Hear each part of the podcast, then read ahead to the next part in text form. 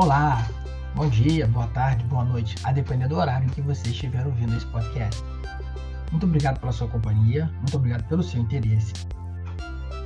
Muito bem, meus queridos. E hoje nós vamos tratar de mais um aspecto da requisição administrativa. E nós sabemos que ela ganhou novos ares, ganhou é, nova, novo, no, novo vigor, né? É, infelizmente, porque foi por conta e tem sido por conta né, da, dessa pandemia que nos assola há mais de ano. E hoje eu gostaria de discutir com vocês é, um julgado extremamente importante ah, do Supremo Tribunal Federal sobre a questão da requisição administrativa. Essa, essa discussão se deu no âmbito da ADI 6362.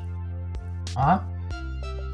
E eu vou aqui então tentar aqui, né, num curto período de tempo, né, essa é a proposta do podcast, é, um, digerir um pouco com vocês aqui o entendimento do Supremo sobre essa questão. Em primeiro lugar, antes de entrar propriamente na análise da, da pelo menos da emenda, né, do julgamento, eu gostaria de lembrar que, como eu já, inclusive, expliquei em outra em outra oportunidade, em outro podcast. Quando se está falando eh, de requisição, muitas vezes o assunto vai resvalar no problema do federalismo, do pacto federativo que constitui a União, a República Federativa, o nome já diz, a República Federativa do Brasil. Esse pacto federativo que existe entre a União, os estados municípios e Distrito Federal. Né? Sem, esse, sem esse pacto federativo, nós não teríamos uma república federativa. Poderíamos ter algum outro tipo de forma de Estado, mas ela não seria federativa. Poderia ser uma confederação, poderia ser até um Estado unitário, poderia ser, enfim, algum outro tipo, de algum outro tipo plástico né, de Estado, mas não a União, uma União, uma república federativa. Muito bem, mas isso não passa em branco. Né? Para isso é preciso que todos os entes federativos, desde o menor município até a União Federal, passando por todos os outros, respeitem as regras postas no texto constitucional. O Manual da Federação Brasileira está no, na Constituição de 1988. Muito bem, este caso aqui é mais um daqueles em que você vai tratar de requisição administrativa e esbarra no problema do federalismo cooperativo. Muito bem. Então, foi ajuizada essa ação direta de inconstitucionalidade né, em face da conhecida Lei 13.979 de 2020, né, que foi uma, uma legislação que foi editada para dispor sobre medidas de enfrentamento da, da, né, da infeliz pandemia que nos assola, da Covid-19. E, em primeiro lugar, o Supremo já deixou muito claro: olha, a competência para cuidar da saúde no Pacto Federativo, que está em vigor, lá no livrinho, né? É uma competência comum. O que fica muito claro, por exemplo, quando você vai analisar a legislação do SUS. Não é? Claro que não é a legislação do SUS que vai me dizer que tipo de competência eu tenho. Ela, ela apenas é decorrência da escolha constitucional, não é? Da do modelo de cooperação e de competência comum entre os entes. Por isso é que foi possível editar a lei do SUS da forma em que ela se encontra é, atualmente vazada. Segundo, o Supremo deixa muito claro também que o nosso federalismo é um federalismo cooperativo. Claro que nos estreitos limites temporais desse podcast, a gente não tem como explicar o que é um federalismo cooperativo e suas diferenças para outras formas de federalismo. Por isso, eu te aconselho a ouvir algum, um outro podcast meu que trata do assunto e, obviamente, a ler a doutrina, né? que, sem dúvida nenhuma, é a melhor forma de você compreender, principalmente se você fizer uma análise juntamente com o texto constitucional e com a jurisprudência, e aí, nesse caso, do Supremo Tribunal Federal, é claro. Né? Muito bem. Então, a, a lei, essa lei 13.979, ela colocava uma necessidade de aprovação pelo ministro da Saúde, portanto, da Seara Federal, para uh, a adoção de medidas por outras entidades federativas. Ou seja, colocava sob o escrutínio da União Federal a aprovação ou não né, de políticas a serem, é, medidas a serem, ou que tivessem sido tomadas por outras entidades é, é, é federativas. Ó. Então, veja-se que isso, né, até já de cara, já incomoda. Né? Como, que, como é que pode isso? Né? De que forma isso, isso poderia ser possível diante do atual texto constitucional? Eu colocar uh, o, a União Federal, enfim, por meio do seu ministro da Saúde ou qualquer outro agente, ainda que da mais alta patente civil, né? e como uma espécie de aprovador geral da República. Né? Ele vai aprovar a política adotada pelo Estado A, B, C ou, ou município X, Y ou Z. Né? Muito bem, então, o Supremo vem né, e coloca de forma muito clara: olha, a Constituição Federal ela prevê né, ao, lado do, ao lado do direito subjetivo público à saúde, né, a obrigação do Estado, né, de dar concreção, né, dar concreção, ou seja, de efetivamente prestar, através de políticas sociais e econômicas, que vão visar o risco da, de, de, doenças e outros agravos à saúde, né, e, obviamente, o acesso universal e igualitário aos serviços de saúde, né, de promoção, proteção promo e, e recuperação da saúde. Por outro lado, esse dever abrange todos os entes federados, né? inclusive os municípios. Né? Há uma competência, como a gente falou, uma competência administrativa comum, que está lá no artigo 23, inciso 2 da Carta da República. Né? Então, por conta disso, por conta de nós termos um federalismo cooperativo, né?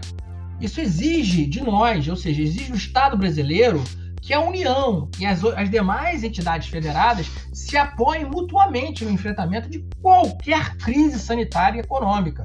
Tá? Seja a pandemia do coronavírus, seja qualquer outra. Tá? Demais disso, já há precedentes, ou já havia, né, quando da decisão proferida na DI 6362, que é a que a gente está discutindo, né, já havia precedente do próprio plenário do Supremo Tribunal Federal que a competência específica da União é para legislar sobre vigilância epidemiológica. Isso sim, né?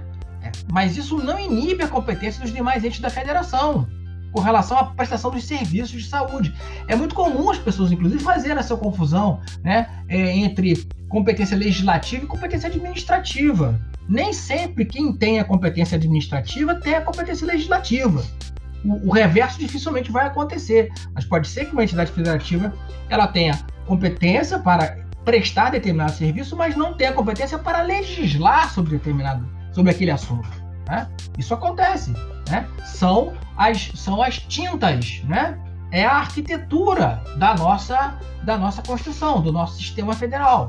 Né? Então, se não está satisfeito, vamos mudar a Constituição, né? mas o que não pode é editar uma lei ou algum ente federativo se furtar a prestar um serviço para o qual ele tem, ele tem competência e, portanto, nasce para o, o, o administrado, para o cidadão, o direito a, a, a exigir isto né, de forma concreta, ele se furtaria simplesmente dizendo que ele não tem competência legislativa, não. Não tem competência legislativa, mas tem competência administrativa.